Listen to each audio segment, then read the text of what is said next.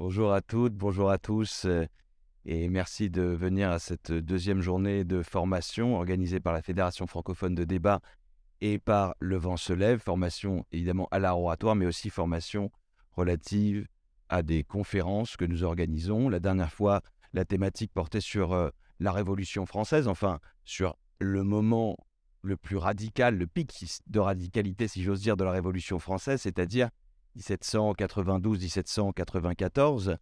Et euh, notre première conférence portait aussi sur la question de la souveraineté, qu'est-ce qu'un peuple souverain Et nous avions vu qu'il y avait une distinction entre euh, la souveraineté nationale, la souveraineté populaire, et puis même la souveraineté absolue du monarque telle que euh, conceptualisée notamment par, par Jean Baudin.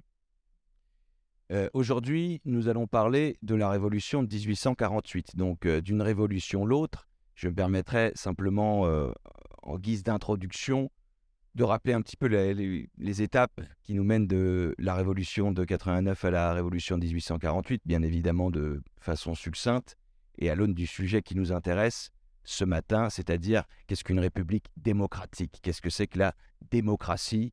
Et euh, son lien évidemment avec euh, la souveraineté populaire ou la souveraineté nationale. Je rappelle donc que la première constitution, la constitution première constitution écrite de 1791, consacrait un suffrage qui n'était pas le suffrage universel, mais bien un suffrage censitaire, c'est-à-dire que pour être électeur et pour être éligible, il fallait s'acquitter du sens qui avait été fixé, en tout cas pour les électeurs, à euh, trois journées, l'équivalent de trois journées euh, de travail. C'était une conception qui relevait de la, souveraineté nationale telle que théorisée notamment par l'abbé Sieyès et qui opérait cette distinction entre les citoyens passifs et les citoyens actifs. Comprendre les citoyens qui votent et les citoyens euh, qui un jour voteront si euh, ils daignent s'acquitter du sens. En 1792-93, euh, c'est non plus la monarchie constitutionnelle mais la République. Et la première constitution qui est rédigée, la constitution de l'an 1, la constitution de 1793, elle se fonde sur l'idée d'un suffrage universel. Suffrage universel, euh, il faut le préciser, et je pense qu'on en parlera lors de cette conférence, masculin, bien entendu. Enfin, bien entendu, euh, pour l'époque, euh, il semble que tout le monde n'était pas d'accord, mais c'est le suffrage qui se, qui se dégage à ce moment-là. De toute façon, c'est un suffrage qui n'est jamais réellement appliqué, si ce n'est pour les premières élections à la Convention et avec euh, une expression du suffrage extrêmement, extrêmement basse. Euh, la Constitution de 93 n'est donc jamais appliquée et c'est euh, la Convention nationale qui finit par trancher et par rédiger une nouvelle Constitution qui est la Constitution de l'an 3, qui est la Constitution 1795. Cette fois-ci, le suffrage devient de nouveau censitaire et vous le rappelez aussi, on supprime toute référence au droit naturel. Puis, du directoire on passe au coup d'État du 18 Brumaire, la constitution de l'an 8, qui elle prétend finalement à une forme de suffrage universel, qui en réalité n'est pas du tout un suffrage universel car il est contrôlé, les listes sont tout à fait euh, contrôlées, donc il n'y a pas de suffrage universel à ce moment-là. Euh, et ensuite, on bascule rapidement du consulat à l'Empire. Une logique plébiscitaire qui euh, s'inscrit euh, dans les mentalités, mais non pas une logique liée à une quelconque conception démocratique de l'organisation politique. Et puis, et puis euh, l'empereur est renversé, euh, une première fois en 1814, une deuxième fois en 1815, et cette fois-ci, ce n'est pas une constitution qui est adoptée, mais c'est une charte qui est octroyée. C'est le moment de la restauration. Alors, restauration de quoi? Est-ce que c'est la restauration de la monarchie absolue? Non, c'est la restauration d'une monarchie euh, qui se prétend déjà parlementaire et à l'anglaise, mais évidemment avec un suffrage censitaire extrêmement élevé, puisque si ma mémoire est bonne, il faut s'acquitter de 300 francs pour être électeur et de 1000 francs pour être éligible. Cette euh, question-là et d'autres vont susciter des tensions qui nous mènent à euh, la deuxième révolution française qui est la révolution de 1830, les trois journées, les trois dites glorieuses, les trois journées glorieuses de juillet 1830. Et euh, les derniers Bourbons, le dernier Bourbon Charles X, cède la place à son cousin d'Orléans, Louis-Philippe, qui donc euh, prétend appliquer la charte et qui abaisse le sens, puisque on passe de 300 francs à 200 francs pour être électeur et de 1000 francs à 500 francs pour être éligible. Ce régime qu'on appelle la monarchie de juillet et que certains appellent la soi-disant meilleure des républiques se veut un compromis qui s'appuie sur la classe moyenne. Mais ça n'est pas un régime véritablement libéral au sens politique, puisque finalement ce régime qui veut créer un consensus n'en crée absolument pas. Et il va au contraire se retrouver confronté à toute une série de dissensus, à toute une série de luttes qui seront enclenchées dès le début finalement de la monarchie du juillet. J'en citerai quelques-unes à titre d'exemple, évidemment, la révolte en 1831, réitérée en 1834 des ouvriers de la soie Lionel et Canu. donc cette fois-ci, c'est une révolte plutôt sociale, mais on pourrait citer en 1832 l'insurrection qui a lieu à Paris au cours des obsèques du général Lamarck, hein, qui est traité notamment dans Les Misérables. c'est ce moment-là où on retrouve Gavroche et, les personnages du roman de Victor Hugo. Euh, critique aussi de la part des républicains. Hein, en 1834, il y a la révolte des Canuts, mais il y a aussi l'affaire de la rue euh, Transnonain et euh, une vision assez répressive, somme toute, du pouvoir, des lois, une série de lois qui vont continuer de restreindre le droit de coalition, qui vont aussi restreindre la liberté de la presse. Enfin, le régime est plus économiquement libéral que politiquement libéral. Bien sûr, c'est toujours un régime parlementaire mais euh, verrouillé au possible. D'autres euh, se révoltent donc euh, et d'autres critiquent le régime. Il y a une critique sociale avec toute une série de grèves que nous évoquerons plus tôt cet après-midi et des sociétés secrètes, des sociétés républicaines qui existent. évidemment, ce sont des sociétés qui, sont, qui font l'objet de répression aussi, et on va retrouver tout un tas de, de, euh, républicains, Barbès, euh, Raspail, Blanqui, euh, qui veulent évidemment instaurer la République, une République que certains veulent démocratique et sociale, que d'autres pensent libérale, que d'autres imaginent plutôt conservatrice. Il y a aussi une opposition de la part des légitimistes, puisque ils estiment que le monarque n'est pas légitime, que l'Orléans n'est pas légitime et que seul l'héritier au trône Bourbon serait le, l'héritier euh, digne de ce nom qui devrait euh, régner sur la France. Euh, il y a eu donc des conspirations, notamment celle de la duchesse de Berry. Et puis aussi, de l'autre, une autre dynastie, c'est celle des Bonaparte, évidemment, avec deux tentatives assez hasardeuses de Louis-Napoléon de prendre le pouvoir. La critique, elle est généralisée.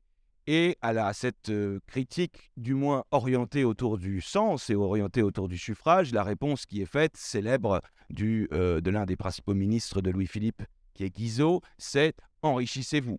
Sous-entendu, enrichissez-vous euh, par l'épargne, enrichissez-vous par le travail, et vous, vous arriverez à obtenir de quoi vous acquitter du sens.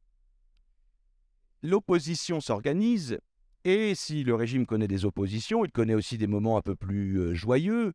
Euh, en 1846, euh, oui, oui, l'opposition est joyeuse, sauf quand elle se fait évidemment tirer dessus ou emprisonner.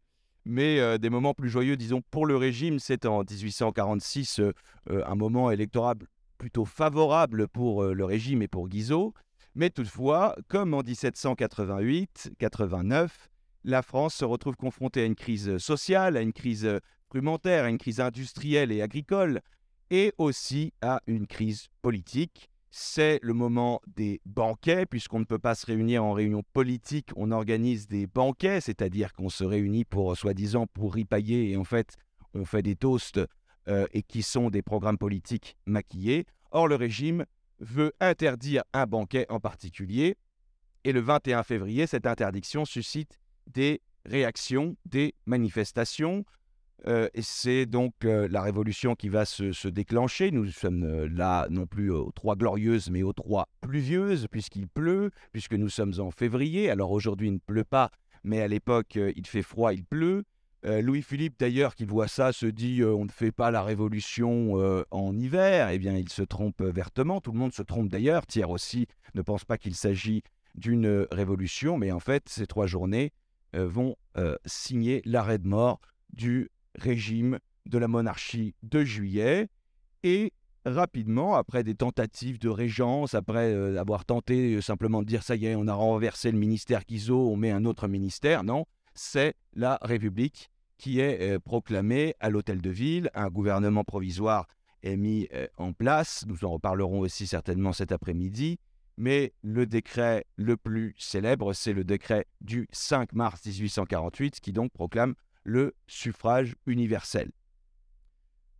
Est-ce que cela suffit? Est-ce que cela permet de définir la République démocratique? Est-ce que la démocratie se limite d'ailleurs simplement au fait que l'ensemble de la population, ou du moins la moitié, c'est-à-dire euh, l'ensemble des hommes, puisse désigner leurs représentants Ou est-ce que cette démocratie, elle ne s'exprime pas à travers euh, d'autres instances, comme les clubs, nés sous la Révolution française et qui réapparaissent en 1848, ou bien comme euh, la garde nationale ou d'autres euh, relais? C'est toute la question qui va euh, nous animer ce matin. Nous allons en parler avec Michel Rio-Sarcey, qui est donc une historienne de la Révolution de 1848, qui a écrit de nombreux ouvrages.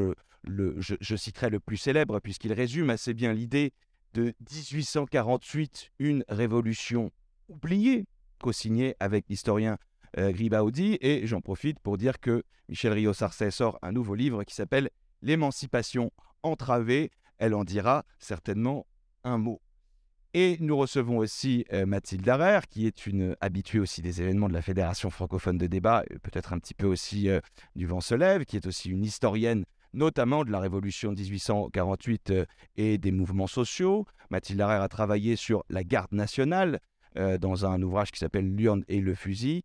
Et le dernier ouvrage paru récemment aussi, c'est, si je ne m'abuse, Gun and Roses, euh, si mon anglais n'est pas trop pitoyable. Sur les objets, évidemment, de lutte féministe, euh, illustrés par euh, Fred Sochard, que nous saluons au passage.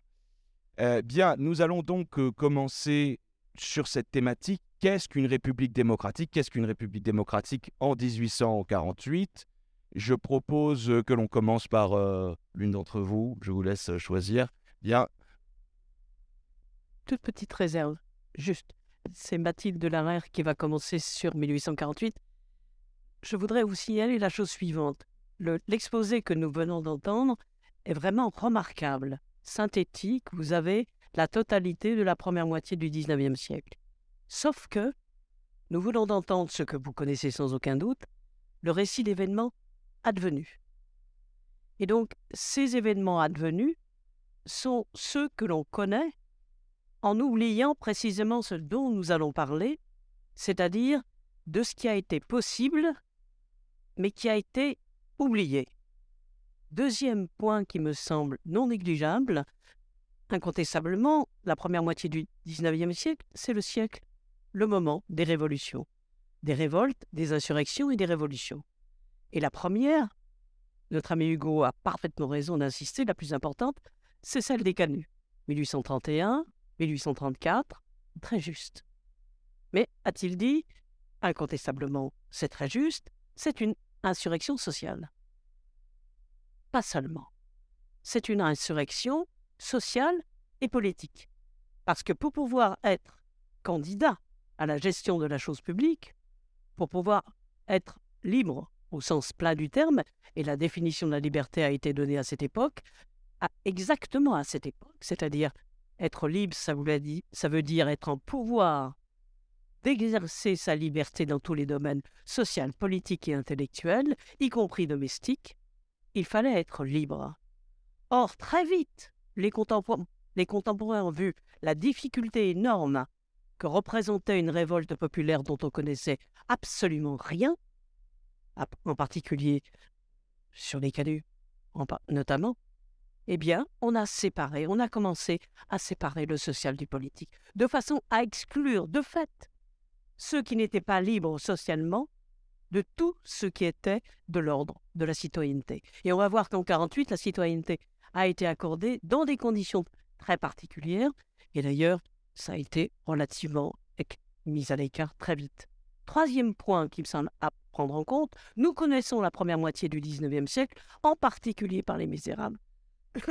de Victor Hugo. Notre ami l'a effectivement rappelé.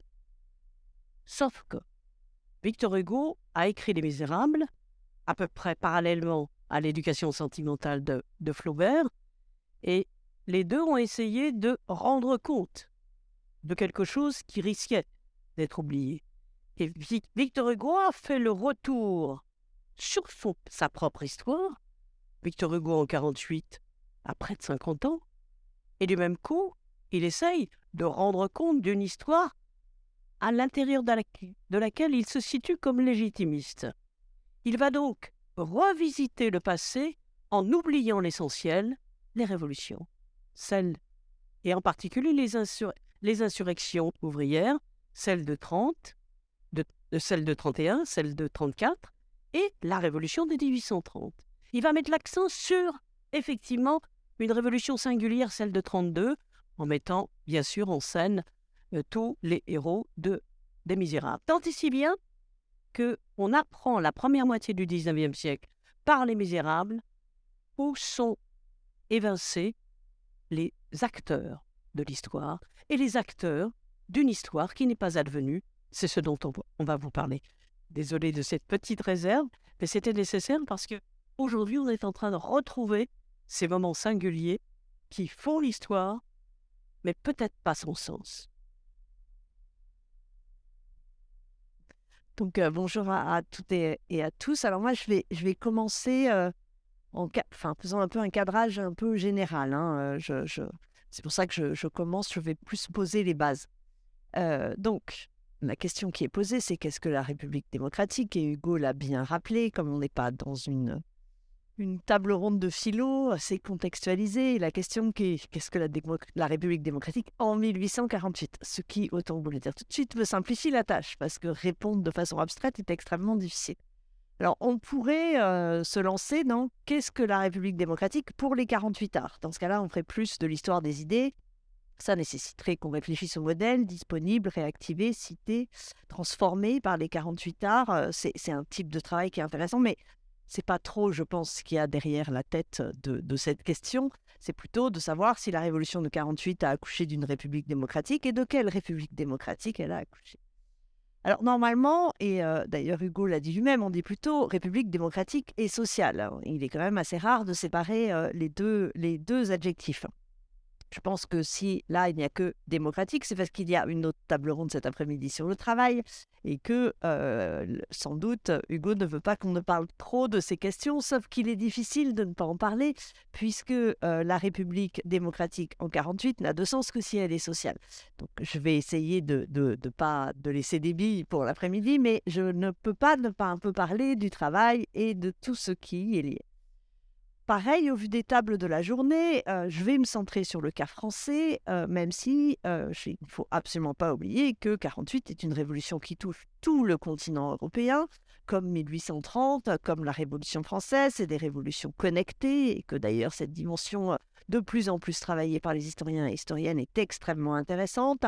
Cela dit, s'agissant de la République démocratique, il y a une certaine logique à se centrer sur la situation française, puisqu'à l'exception de la République romaine, de courte durée, la République vénitienne, euh, pas très longue non plus et assez peu démocratique, euh, et de quelques initiatives belges assez vite avortées, euh, la, question de la République est de fait essentiellement en 48 française. En revanche, la question de la démocratie a été posée dans tous les espaces. Hein. Je vais me centrer sur la France, mais il serait très intéressant de se poser la question de la démocratie dans les espaces germaniques, italiens euh, euh, et, euh, et austro-hongrois.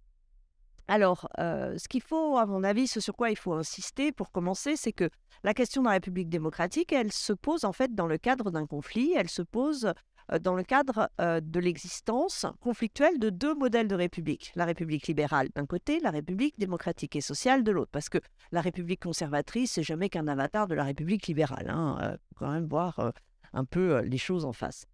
C'est une opposition qui structure toute l'histoire de la République en France, de la Révolution française à nos jours. Cette question des deux républiques, avec leurs deux drapeaux, rouge pour la sociale, bleu, blanc, rouge pour la, la libérale, avec deux Marianne, euh, bonnet phrygien ou couronne de laurier, euh, sein couvert ou découvert, euh, assise debout, armée, désarmée. Bon, ce sont deux républiques hein, qui, que l'on retrouve, et ces deux républiques se sont affrontées en 1848 en France, se sont affrontées dans le sang.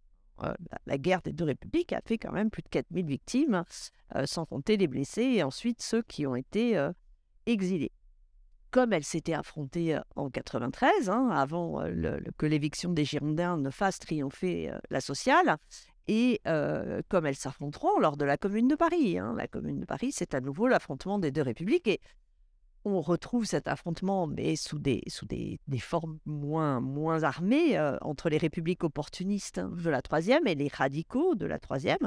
Et d'une certaine façon, elle court encore de nos jours. Euh, elle n'est pas complètement absente. Chaque groupe politique euh, usant euh, à loisir du terme république, chacun essayant d'être plus républicain que l'autre.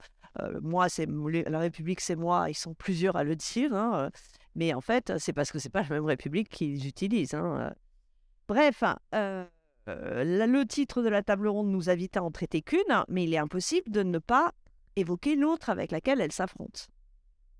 Alors, peut-être je vais commencer par euh, rappeler que la révolution de février 48, même si tu en as dit quelques mots Hugo, a été de fait républicaine et démocratique.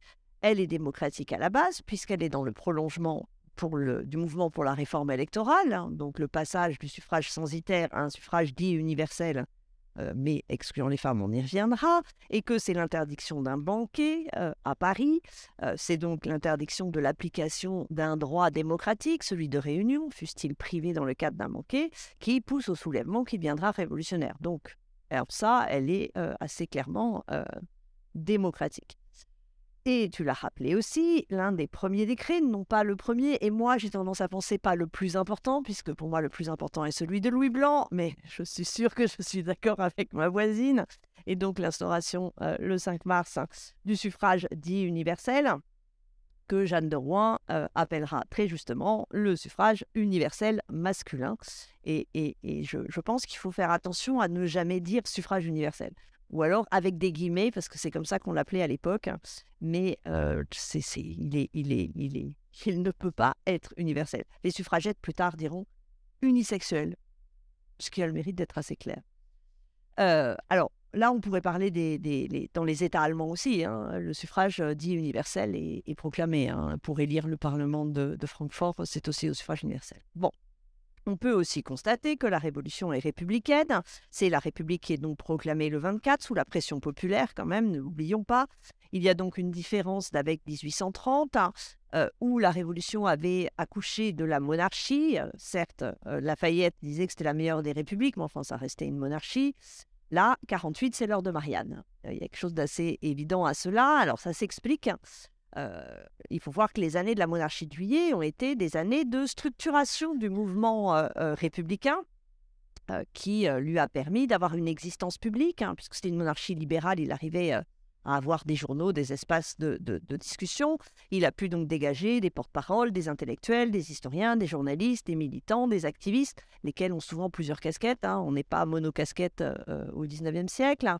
C'est le résultat d'un long travail des républicains pour essayer d'écarter la légende noire qui a été savamment construite euh, à partir euh, de 93 et du directoire, ce qui permet de rejeter euh, les deux républiques, tout ça. Et c'est le résultat de la rencontre des républicains avec le monde ouvrier, ce que l'historien Lafort appelle la République en blouse. De fait, hein, on voit très bien sous la monarchie de Juillet comment, dans une partie des écrits républicains, la monarchie est rejetée comme un régime bourgeois, de riches, d'exploiteurs, hein, c'est le moment où le terme fait son entrée en politique, alors que la République est célébrée comme le régime qui permettrait au peuple, aux exploités, aux prolétaires, au sens de l'époque et pas encore au sens marxiste, d'être euh, d'être représentés.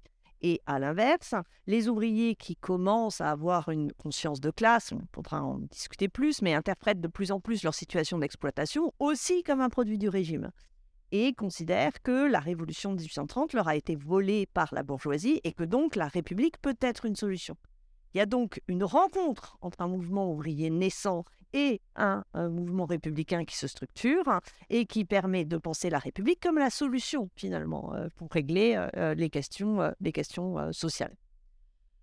Donc la République est proclamée le 24, le trône est brûlé place de la Bastille. Oui, mais quelle République? C'est bien la question qui est posée. pour ceux que l'on appellera bientôt les républicains de la veille, pour les socialistes, hein, pour une partie des classes populaires, hein, il faut la République démocratique et sociale. Ils en réclament d'ailleurs le drapeau.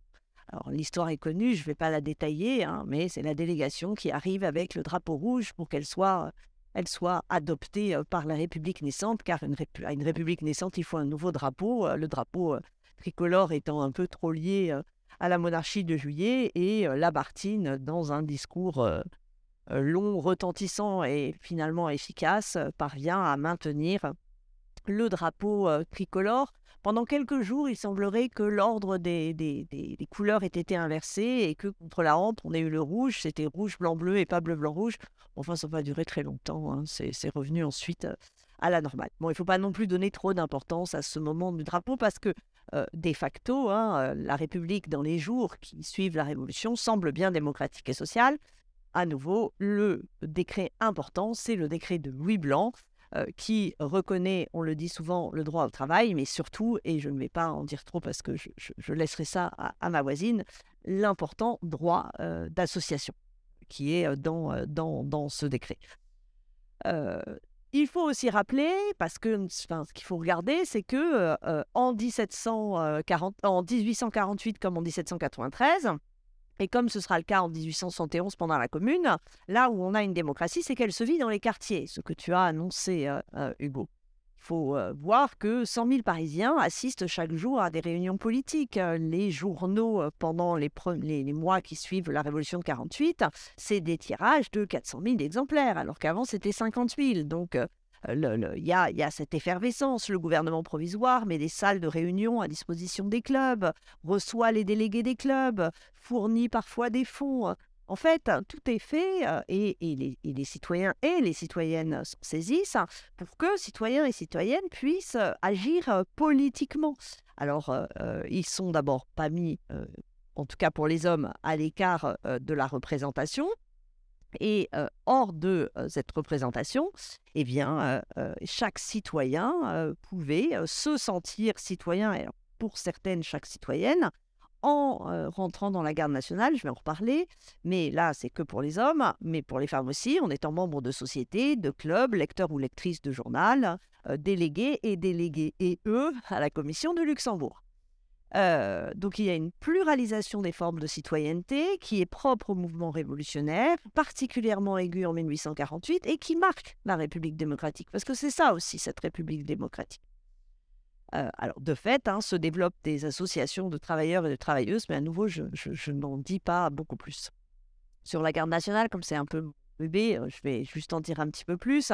la garde nationale est un élément important pour, qualifier, enfin voir un peu comment fonctionnent les régimes. Et de fait, en 1848, elle est immédiatement démocratisée sous la monarchie.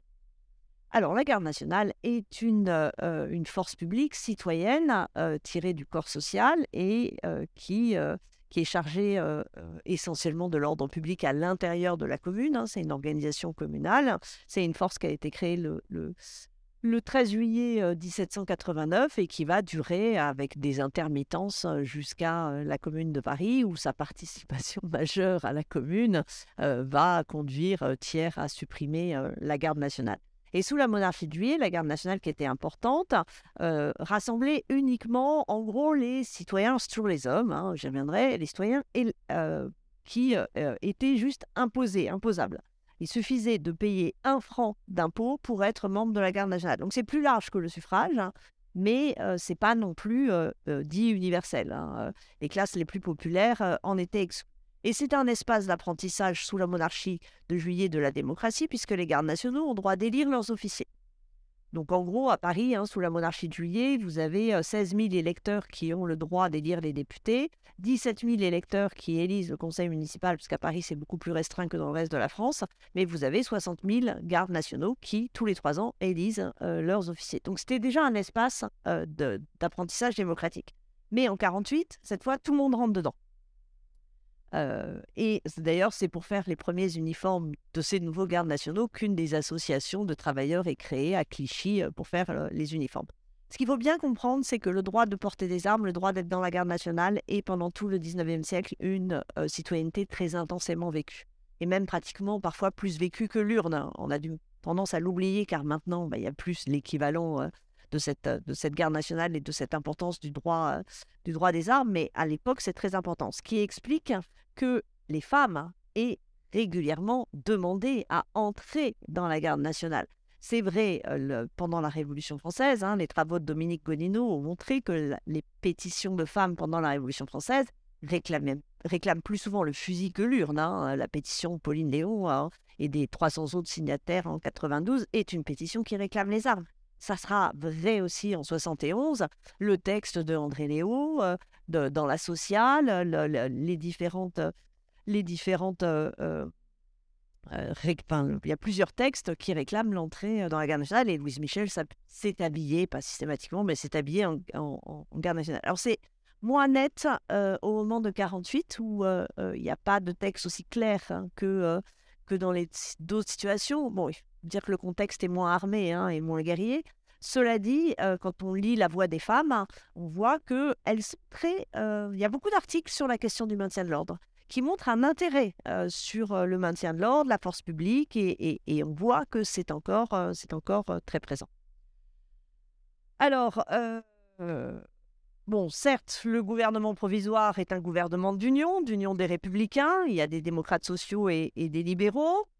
Certes, la commission du Luxembourg n'est pas le ministère du Travail, alors je ne vais pas me, j'avais préparé des choses sur la commission du Luxembourg, mais comme euh, euh, Michel va en parler, je ne vais pas détailler euh, ce, que Louis Blanc appelait les États généraux du peuple et, qui, est une expérimentation politique absolument passionnante dont on aurait vraiment beaucoup de choses à apprendre et, et que, qui est très très injustement connue. Je vais dire quelques mots sur la question des femmes, même si là aussi c'est parfois un peu difficile de parler de la question des femmes alors qu'elles ont été surtout travaillées par ma voisine et que l'essentiel de ce que j'en sais est, d'avoir, en ayant lu ces travaux, euh, alors elles sont très présentes hein, dans la démocratie euh, au niveau des quartiers. Elles ouvrent des journaux, notamment La Voix des femmes, elles ouvrent des clubs. Euh, mais je ne vous apprends pas que l'exclusion des femmes demeure en 1848. Elles ne sont pas appelées aux urnes. Elles ne sont donc pas autorisées dans la garde nationale. Cette fermeture reste pleine et entière. Au début, elles n'étaient pas prévues dans la commission du Luxembourg. Elles finiront par pouvoir y rentrer sous la pression de Désiré Gay. Pareil pour les ateliers nationaux. Il a fallu une pression pour qu'elles pour qu'elles en ouvrent. ce que je voudrais signaler toutefois, c'est que la protestation des femmes de 48 se fait au nom du principe de République démocratique. Et ça, euh, c'est parce qu'elles elles sont, elles croient en la République démocratique et sociale, hein, qu'elles sont furieuses de cette exclusion. Euh, je, vais, on pourrait citer euh, un certain nombre d'extraits. Hein, La Voix des femmes, 27 mars, donc premier numéro. Eugénie Nouvoyer, euh, dire aux femmes vous n'êtes pas électeur, vous n'êtes pas éligible, c'est refuser d'établir l'égalité tout en la proclamant, c'est déshonorer une victoire pour le bien de tous, c'est être aristocrate. Donc euh, c'est bien au nom de la République démocratique euh, qu'elle proteste. Jeanne de Rouen, plus tard, nous demandons liberté, égalité, fraternité, soit désormais une vérité, pour nous comme pour nos frères pétition d'Antonine le 16 mars, il ne peut pas y avoir deux libertés, deux égalités, deux fraternités. La liberté, l'égalité et la fraternité de l'homme sont évidemment celles de la femme. Et loin, chanter la Marseillaise, planter des arbres de la liberté, voter dans les scrutins, discuter dans les clubs, laisser les femmes s'ennuyer au logis, voilà leur République. Euh, donc euh, c'est au nom de la République démocratique que les femmes euh, réclament l'inclusion. Alors, les choses, il me reste combien de temps? Parce que je ne faut pas que les choses se compliquent bien assez vite, hein, donc je passe dans la phase déceptive de cette, de cette présentation. la question des, élections inquiète. Hein, ce sont même d'ailleurs les plus démocrates et, les plus républicains qui sont inquiets de la date des élections dans un contexte où le peuple pense-t-il, euh, et d'ailleurs ils n'ont pas complètement tort au vu des, élections, même si c'est plus complexe, euh, n'est pas assez éclairé et, risque de, porter des notables et donc euh, une, chambre, une chambre par trop conservatrice. Mais l'élection n'est repoussée que du 9 au 23 avril, donc c'est assez court. À cela s'ajoute une évidente mauvaise volonté de l'ouverture démocratique. on le voit avec la question de l'inscription. Hein, rien n'est vraiment fait pour que les ouvriers puissent facilement s'inscrire sur les listes électorales. les papiers qu'on leur demande se, posent un certain nombre de problèmes. Les bureaux ne sont pas ouverts aux, aux heures de travail. Il y a une mauvaise volonté de certaines mairies. Et les journaux attestent hein, et protestent contre ces difficultés qui sont faites à l'inscription des ouvriers sur les listes électorales, même si les, clubs radicaux essaient de, faire pression en la matière. Et de facto, quand on regarde le nombre d'électeurs inscrits, on voit bien que des ouvriers, on n'a pas pu s'inscrire, hein, qu'il y a eu une, difficulté. Alors le Dru Rollin, qui veut absolument, inquiet d'ailleurs de, lui aussi aurait préféré que les élections soient un peu plus reportées, va, s'engager corps et âme en s'appuyant sur les clubs euh, pour euh, que euh, les, les, qui sortent des urnes soit une victoire de la République démocratique. En fait, c'est lui qui utilise le terme République démocratique. Hugo, tu es le drurolinesque, hein, si l'on peut dire. Hein, sans le savoir, hein, parce que les autres ont plutôt tendance à dire République démocratique et sociale, mais le terme de République démocratique se trouve à plusieurs reprises sous la, plume de Le Drurolin, qui est une république pour lui de combat, qui, qui s'oppose à la monarchie. Euh, avec Lamartine, euh, qui, euh, bon, faut dire Lamartine en 48, des fois fatigant, et qui, dans une proclamation, se veut rassurant, expliquant que l'émancipation du peuple est en cours, qu'il n'y a pas de risque, que l'élection est le plus grand acte dans la vie d'un peuple, ce qui est quand même une façon de dire que la révolution n'a pas été grand-chose. Enfin bon, bref. Bon, vous le savez, la Chambre qui sort des urnes est dominée par les conservateurs et les semaines et les mois qui s'ouvrent ensuite sont ceux du conflit entre la euh, République démocratique et sociale et la libérale à, la, à la, victoire de, malheureusement, de mon point de vue, euh, la, la, deuxième. Alors, le heurt euh, s'opère la première fois autour de la question de la Pologne le 15 mai, ce qui permet en fait à l'opposition de, de, de mettre au pas euh, toutes les un grand nombre des figures de l'extrême gauche parisienne. Blanqui, Albert, Raspail, Barbès sont arrêtés. Euh, le 16 mai, la commission de Luxembourg euh, est dissoute. La, tension monte parce que des élections partielles ont donné deux sièges à la gauche radicale, Proudhon et, Leroux, mais aussi à la vieille droite monarchiste, Thiers et Changarnier. Donc on voit bien que les choses se tendent. Le thème des deux républiques est désormais courant, on le retrouve dans les journaux. Et évidemment, le moment de, tension et, d'affrontement, c'est les émeutes de juin sur lesquelles je m'étends pas, mais qui marquent la fin dans le sang de la République démocratique et sociale. Ce qu'il faut bien voir, c'est qu'en juin, ce qui est en jeu, c'est la République démocratique et sociale. Ce n'est pas juste une révolte d'ouvriers mis au chômage, ce n'est pas une révolte de la faim, c'est une révolte d'une République contre une autre. On voit sur les drapeaux, hein, les drapeaux de juin 48, hein, sur ces drapeaux était marqué République démocratique et sociale. Il y avait une affiche qui se terminait en disant Nous voulons une République démocratique et sociale, peuple, souviens-toi que tu es souverain dans le 8e arrondissement. Donc pour ceux qui sont sur les barricades, ils défendent la République, ce qui est pour eux la seule République, à savoir la démocratique et sociale. Le problème, c'est qu'en face, ils sont tout autant persuadés de défendre la République. Simplement, pour eux, c'est la République libérale est devenue conservatrice. Alors, c'est vrai des plus conservateurs, mais même euh, le Drurolin, Flocon euh, euh, sont favorables à la répression. Ce qu'on retrouvera aussi dans des républicains qui vont accepter la, façon dont a été écrasée la commune. je, passe sur le terrible bilan. La République devient répressive. Les clubs de femmes sont immédiatement interdits. Hein. Comme en 93, hein, les clubs de femmes sont sont la première cible. Le projet de, loi sur le droit de vote des femmes euh, qu'avait déposé Considérant n'est même pas discuté, n'est pas débattu. L'Est, la garde nationale de l'Est parisien est dissoute. Là, on a aussi un retour sur la démocratie. On réinstaure le cautionnement sur les journaux. On nomme des préfets à poigne. Euh, on impose la nomination du maire dans euh, un certain nombre de villes. On suspend les maires trop rouges. Voilà, donc on a le changement. Et c'est lors des partiels de juin que Hugo fait une profession de foi qui reste comme le discours sur les deux républiques. Alors je vais vous en lire peut-être pas tout parce qu'il est long, mais ça, ça, vaut le coup. Quoi. Il faudrait mieux quelqu'un qui soit meilleur en art oratoire que moi pour lire du Hugo, mais je vais le faire. Deux républiques sont possibles. L'une abattra le drapeau tricolore sous le drapeau rouge, fera des gros sous avec la colonne, jettera à bas la statue de Napoléon. En fait, il voyait euh, la commune avant la commune. Hein.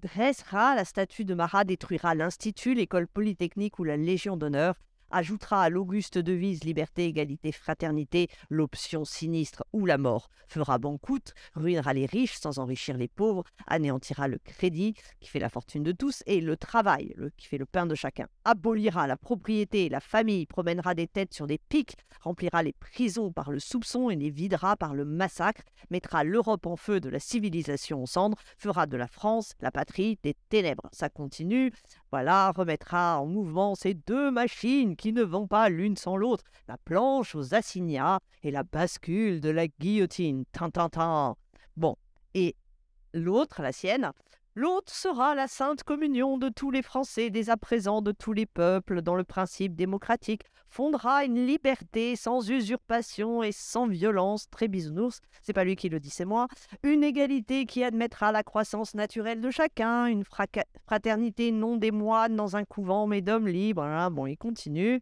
ça respectera l'héritage, c'est comme la la main du père tendue aux enfants, euh, c'est... La résolution du glorieux problème du bien-être universel. Je, continue parce que sinon je vais prendre trop de place. Il termine en disant de ces deux républiques, celle-ci s'appelle la civilisation, donc pour lui la libérale, celle-là s'appelle la terreur, et je suis prêt à dévouer ma vie pour établir l'une et empêcher l'autre. Tout tort.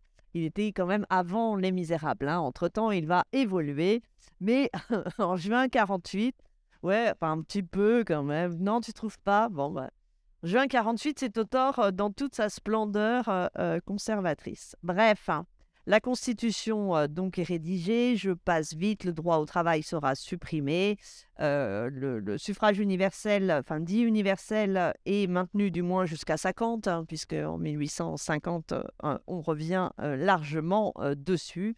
Les lois sociales sont bien en deçà de février. Alors pour l'anecdote, 48, et euh, c'est en 48 qu'est prise la première loi qui interdit la violence contre les animaux. Voilà, c'est pas inutile de le rappeler, c'est juste comme ça au passant. Bon, il y a d'autres choses. Bref,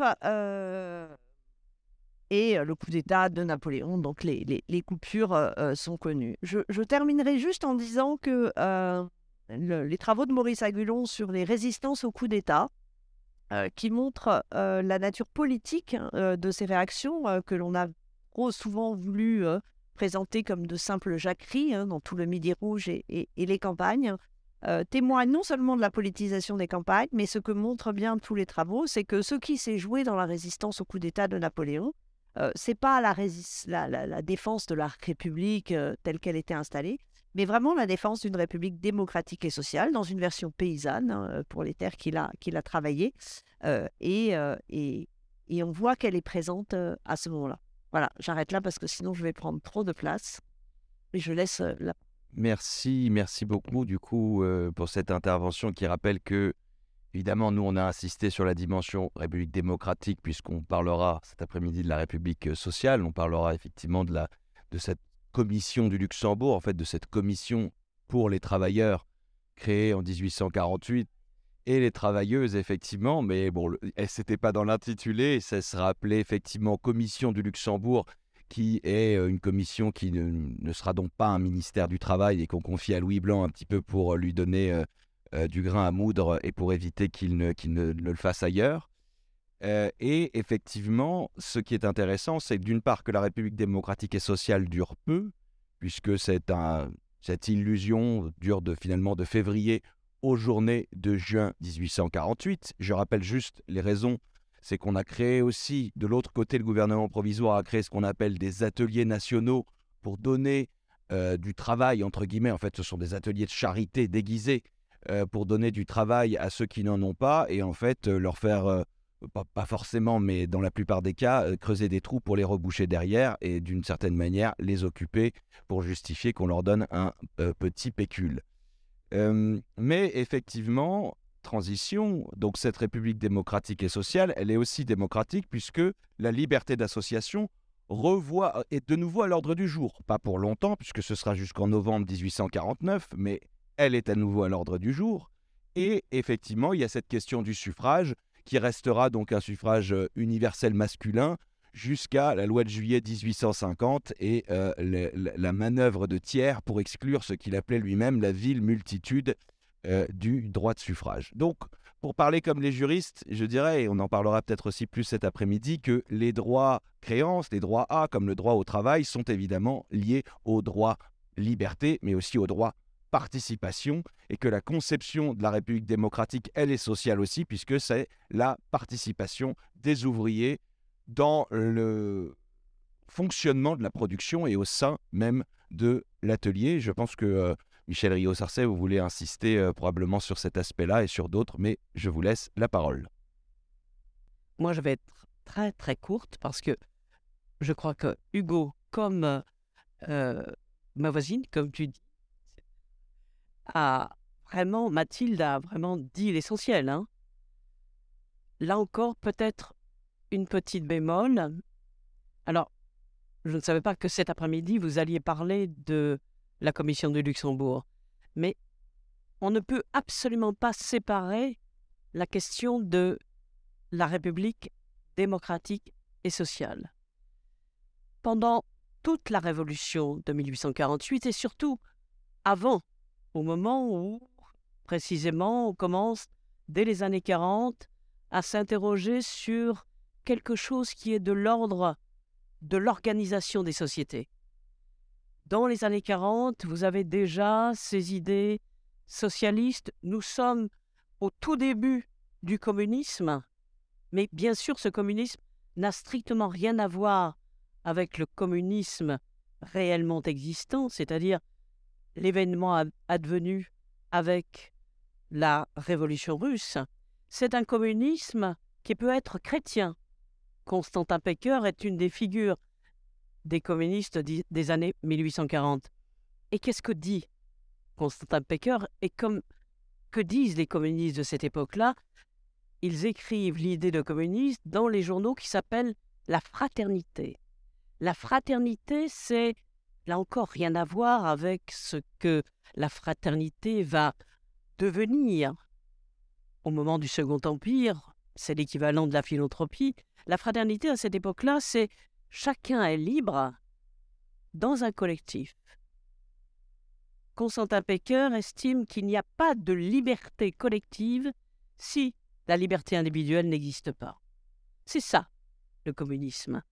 Et revenir aux origines au sens où l'entend Benjamin, Benjamin est un philosophe allemand qui, dans les années 30-40, a essayé de réfléchir sur 30-40, 1900, 20e siècle, à essayer de réfléchir comment en est-on arrivé à cette catastrophe qu'il pressent, inévitable, et donc cette catastrophe, c'est le nazisme, ça a commencé avec euh, le fascisme en Italie au XXe siècle. Il essaye de comprendre ce qui s'est passé, et donc il va revenir sur ces années de la première moitié du XIXe siècle avec cette idée justement, mais qu'est-ce le socialisme, qu'est-ce que le communisme d'origine, qui même au début du XXe siècle commence à être dévoyé, avec tout ce que ça implique comme idéologie ossifiée au détriment de l'expérience. Or, 1848, c'est l'expérience. Mais quelle expérience qui est fondée sur une réflexion, mais absolument fondamentale? C'est pas la question du travail, c'est pas simplement la commission de Luxembourg, c'est l'idée fondamentale comment mettre un terme à la misère ouvrière.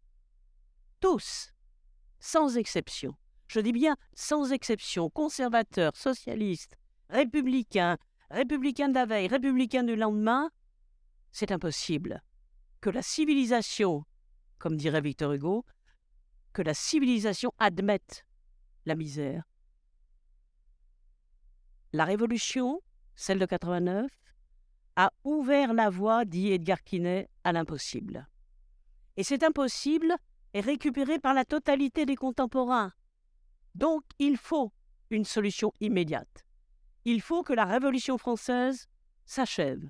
Il faut que la Révolution française puisse être effectivement close pour englober la totalité de la population et notamment les prolétaires. Les prolétaires, c'est un vilain mot pour la totalité des conservateurs ou pour les républicains modérés. Lamartine va expliquer qu'il faut rayer ce mot du vocabulaire parce que prolétaire, c'est exactement ce qu'a dit Mathilde Larère tout à l'heure. Les prolétaires, c'est quelque chose qui revient de l'Empire romain, c'est archaïque. Le prolétaire, c'est celui qui a juste la capacité de se reproduire, pas même la possibilité de vivre. Et donc pour tous, c'est un vilain mot. Il faut le rayer du vocabulaire. Et donc on est attentif à tout ça. C'est quelque chose qui est bouillonnant, mais tous, on est persuadé que la révolution de 48 va clore précisément ce processus extrêmement mouvant, chaotique, insurrectionnel pour intégrer, intégrer la totalité de la population. Alors pas les femmes. Non, bien sûr. Les femmes, c'est simplement des adjointes, des compléments, voire des compléments domestiques à la citoyenneté. Et si la citoyenneté a été accordée aux hommes, en 1948, Jeanne de Rouen disait effectivement universel masculin, mais par dérision. C'est l'universel, il faut dire, le vote dit universel. Parce que s'il y a un universel masculin, ça veut dire qu'il y a un deuxième universel féminin, ça veut dire qu'il y a une multiplicité d'universels et que le lien étroit entre universel abstrait et particulier est des faits. Et il va y avoir des particularités avec tout ce que ça implique. Et ici, je crois qu'il y a un cours sur l'universel qui me semble extrêmement intéressant, puisque Ulm a, a fait le choix de regarder le monde du côté de l'Afrique, et le professeur qui est en train de faire ce cours sur l'universel me semble à suivre, et je crois que je vais essayer d'écouter un de ces cours. Bref, l'universel est amputé, amputé de la moitié de l'humanité. Et tous les hommes vont, sans réfléchir, y compris les prolétaires, y compris ceux qui se réunissent, y compris ceux qui sont dans les clubs, tous les hommes, à partir du moment où les femmes se réunissent en club, vont manifester leur hostilité à l'entrée des femmes dans l'espace public. C'est quelque chose de beaucoup plus important que l'entrée des femmes simplement en tant que citoyenne. Entrée des femmes dans l'espace public. Pourquoi?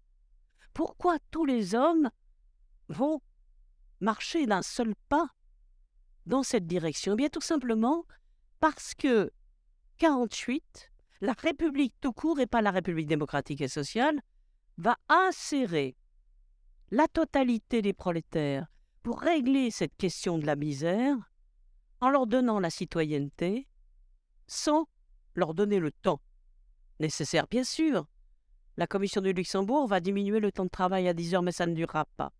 On les intègre comme citoyens tout simplement pour essayer de faire en sorte qu'ils interviennent dans l'espace public, non pas pour gouverner au même titre que les autres, mais pour donner de leur voix sur un temps très court, le temps qu'ils vont prendre à la domesticité. Les femmes sont réduites à la domesticité parce que, pour donner un tout petit peu de temps aux prolétaires qui en manquent, et donc, cette liberté acquise sur le dos des femmes est extrêmement précieuse pour la totalité des citoyens masculins.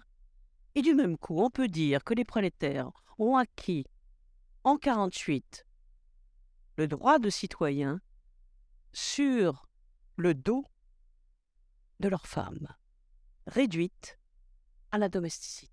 Et lorsque les femmes, pourquoi je dis ça? Lorsque les femmes dans le club et on a demandé à Eugénie Duboyer, qui est une bourgeoise, une bourgeoise euh, extrêmement intégrée à la société, une bourgeoise qui a pignon sur rue, qui est traductrice. À cette époque, on voyageait facilement de l'Angleterre à la France sans aucun problème. Et elle accepte parce que le monde, la société, toute l'Europe est en évolution et on lui demande accepteras-tu accepterais-tu comme elle a accepté de diriger la voix des femmes, accepterais-tu de présider le club des femmes? Et qu'est-ce qu'elle demande, ces femmes dans le club? Le rétablissement du divorce. Et le rétablissement du divorce, ça veut dire précisément le chaos au sein de la famille. Manifestation. Ils sont plus de 3000 à manifester contre le club des femmes. Donc, vous voyez bien que ce, pendant ce suspens historique, parce que 48, c'est un suspens historique. À la fois, vous avez cette joie extraordinaire, cette croyance extraordinaire, uniquement pendant le temps du gouvernement provisoire, où tout est possible, où la liberté était possible et que la République démocratique et sociale s'impose tellement que le gouvernement provisoire est obligé d'intégrer, comprenez bien ce que ça signifie, parce que longtemps on ne retrouvera plus cet, cet espace, d'intégrer non seulement Louis Blanc, qui est considéré à cette époque-là comme un socialiste, ou presque un républicain socialiste, mais l'ouvrier Albert. Un ouvrier, comprenez bien, il faut l'intégrer, il faut mettre un terme à la misère. Alors on leur fait croire, comme on a fait croire que l'État-providence après 1945 allait permettre de résoudre la question sociale, on leur fait croire que dès 48, la question sociale avec la diminution du temps de travail, avec le droit au travail, avec bien sûr la citoyenneté uniquement réservée aux, hommes, tout ça, la question va être résolue. Et le Drurelin, qui est le responsable, quel ministre, le principal ministre, ministre de l'Intérieur, va écrire ceci. Désormais, écoutez bien, désormais, avec le suffrage universel, il n'y a plus de prolétaires en France. C'est extraordinaire. Il n'y a plus de prolétaires. Comme si cette intégration que l'on croit réelle va résoudre le travail. Et c'est pour ça que la commission du Luxembourg est extrêmement importante. Qui était Louis Blanc Là, il va y avoir une thèse qui va être soutenue en mai sur la question de Louis Blanc et la question du travail. Ça va être absolument remarquable dans ce sens. Qui était Louis Blanc? C'est précisément quelqu'un qui adhère en quelque sorte à l'époque. Il adhère au sens où il est à l'écoute du monde, à l'écoute du bruit, à l'écoute de ce qui se passe en Europe, et il est à l'écoute de la réflexion fondamentale des contemporains. Il faut abolir la misère ouvrière. Et une solution, dit-il, organiser le travail. Mais qu'est-ce que ça veut dire organiser le travail? Ça veut dire essayer de faire le lien entre les patrons et les ouvriers. Il faut cesser la querelle, il faut faire en sorte qu'ils s'entendent, il faut faire en sorte que les ouvriers soient bien payés, mieux payés. Il faut petit à petit, il va se radicaliser. Le terme n'est pas tout à fait le même sens qu'aujourd'hui, mais vous comprenez ce que je veux dire. Et en 48, au fur et à mesure de la pression sociale, au fur et à mesure de la croyance, de l'immensité, de l'utopie qui existe, eh bien, il va organiser cette commission du Luxembourg en imaginant l'égalité des salaires. C'est pas un faux. Louis Blanc, loin de là. Il est tout simplement en rapport avec le monde tel qu'il est. Et du même coup, il va imaginer l'égalité des salaires. C'est-à-dire qu'on pense que l'organisation du travail, qui va se transformer très vite en organisation des travailleurs, va résoudre la question. On y croit. Mais on y croit tellement que Tocqueville va y croire. Il va y croire. Et ils vont tous avoir extrêmement peur. Ce qui va mettre en cause la République démocratique et sociale, en République tout court, c'est au moment des élections. C'est-à-dire que on va effectivement mettre en œuvre le suffrage universel masculin, mais le mettre en œuvre réellement. Pas du tout comme, comme la mise en œuvre pendant la Révolution française. 75% vont participer aux élections. Mais imaginez 75% qui ne sont absolument pas préparés aux élections. on va envoyer des commissaires très vite pour essayer d'éduquer le peuple à la citoyenneté, mais en si peu de temps, c'est totalement impossible. Et du même coup, ben, les notables vont l'emporter. Les notables, c'est-à-dire ceux qui ont pignon sur rue avec tout ce que ça implique, tout ce que ça implique comme pression, comme discours, et c'est là où l'éloquence a énormément d'importance. Lamartine, s'il l'a emporté, c'est d'une part parce que c'est un poète respecté, et puis il avait eu l'idée en 30, justement, d'organiser cette question sociale. Et donc, s'il l'a emporté au pied de l'hôtel de ville, c'est tout simplement qu'il a un, heure, un art oratoire exemplaire. Moi, j'avoue que j'entends Lamartine. Bien entendu, je n'ai jamais entendu son enregistrement, mais je l'entends. Un talent extraordinaire. Pour faire entendre raison avec des mots, mais aussi le sens des mots, avec leur contenu. Et il impose le drapeau rouge. C'est pas tellement la symbolique du drapeau rouge, c'est sur cette espèce de d'unité, de fraternité qu'on va transformer en aliénation assez vite. Et Tocqueville est extrêmement efficace.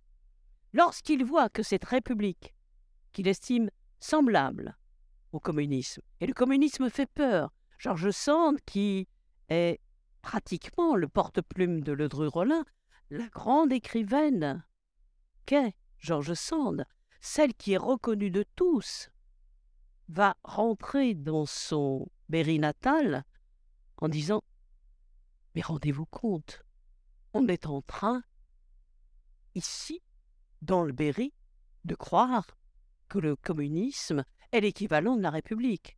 On va partager les femmes. On va pas simplement, dit-elle, partager, pas elle bien sûr, les bruits qu'elle entend, les rumeurs.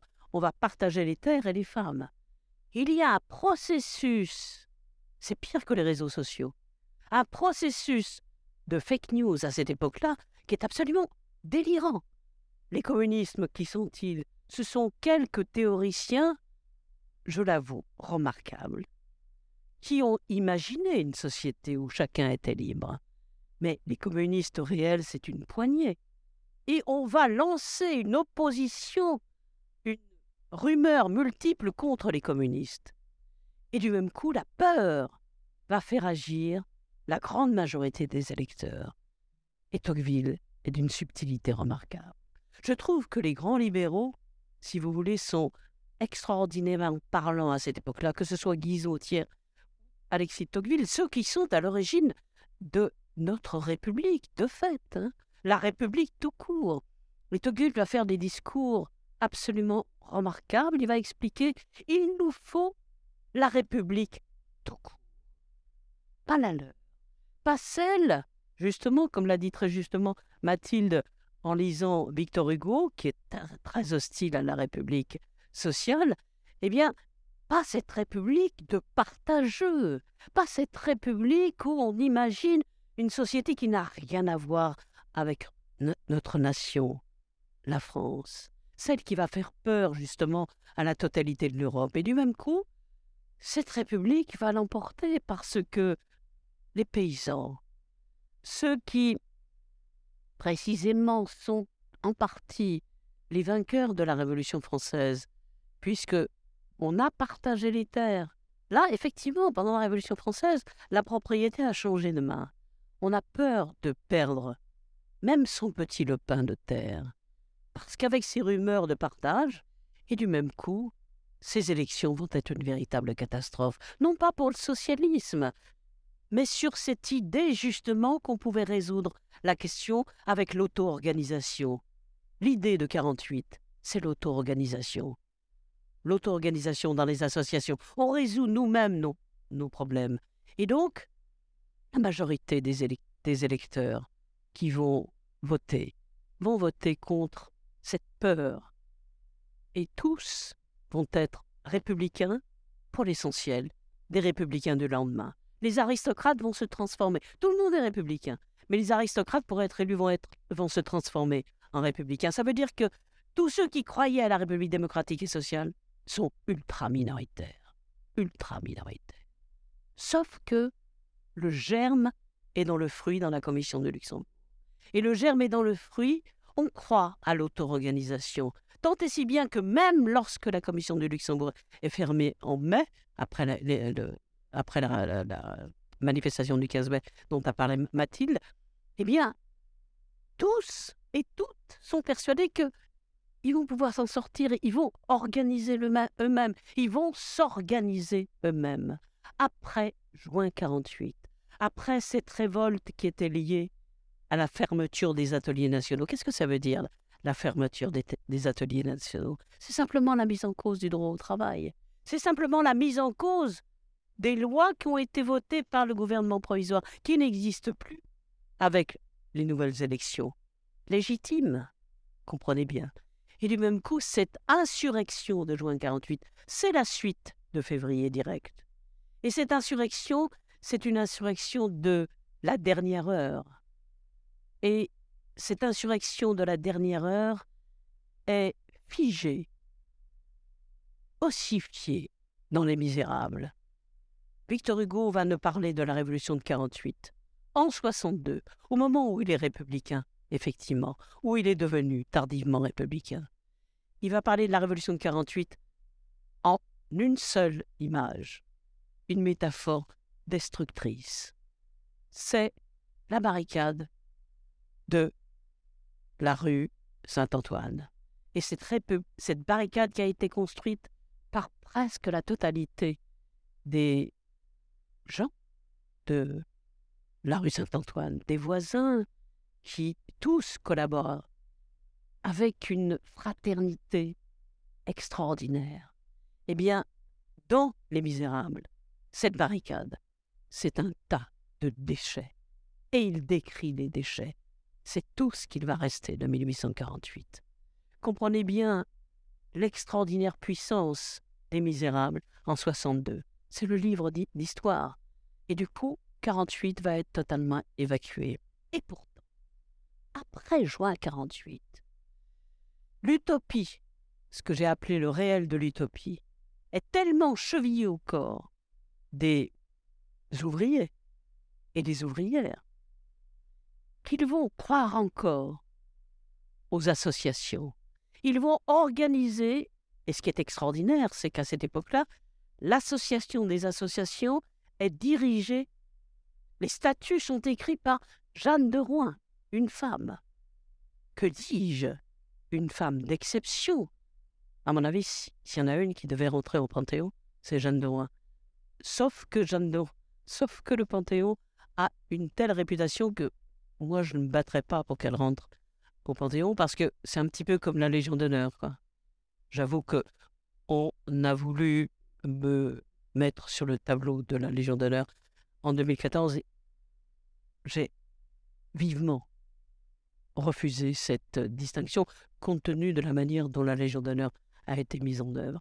Mais enfin, quand même, du point de vue symbolique, savez-vous que Jeanne de Rouen a, eu le culot de se présenter aux élections partielles législatives, sommant les républicains socialistes d'être logiques avec eux-mêmes. Vous ne pouvez pas accepter une république sans les femmes.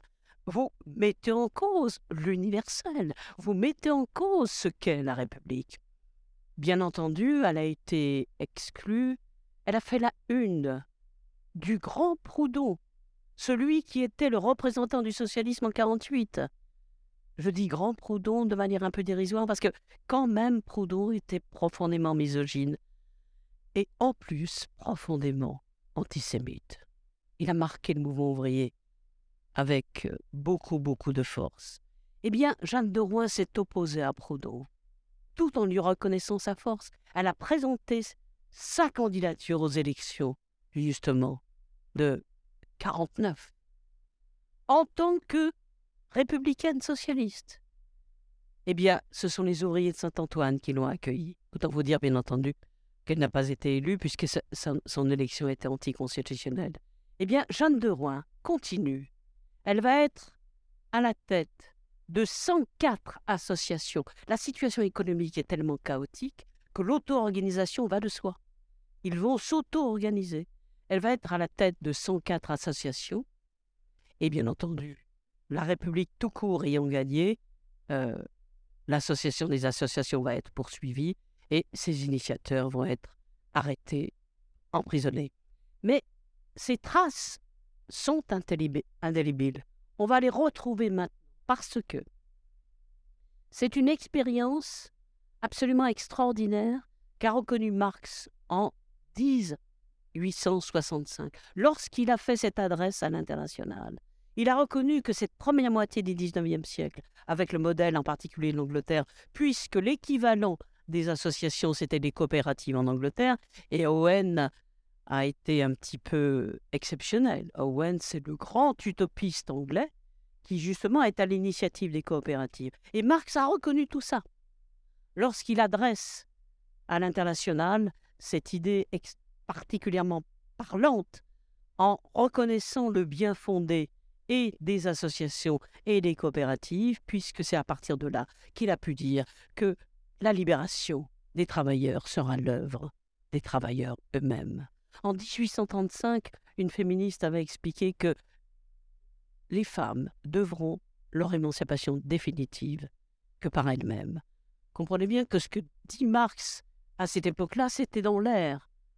On savait que l'émancipation, c'était l'œuvre des individus eux-mêmes.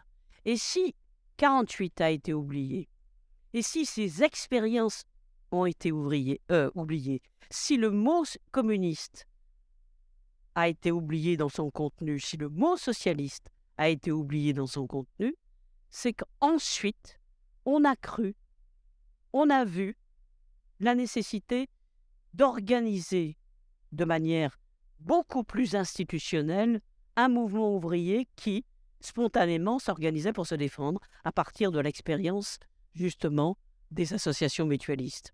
Eh bien, les organisations qui se sont mises en place après la première internationale, avec la deuxième internationale, à juste d'une certaine manière, parce que l'exploitation était tellement importante, puisque les individus étaient assujettis aux machines de manière beaucoup plus grave que dans la première moitié du siècle.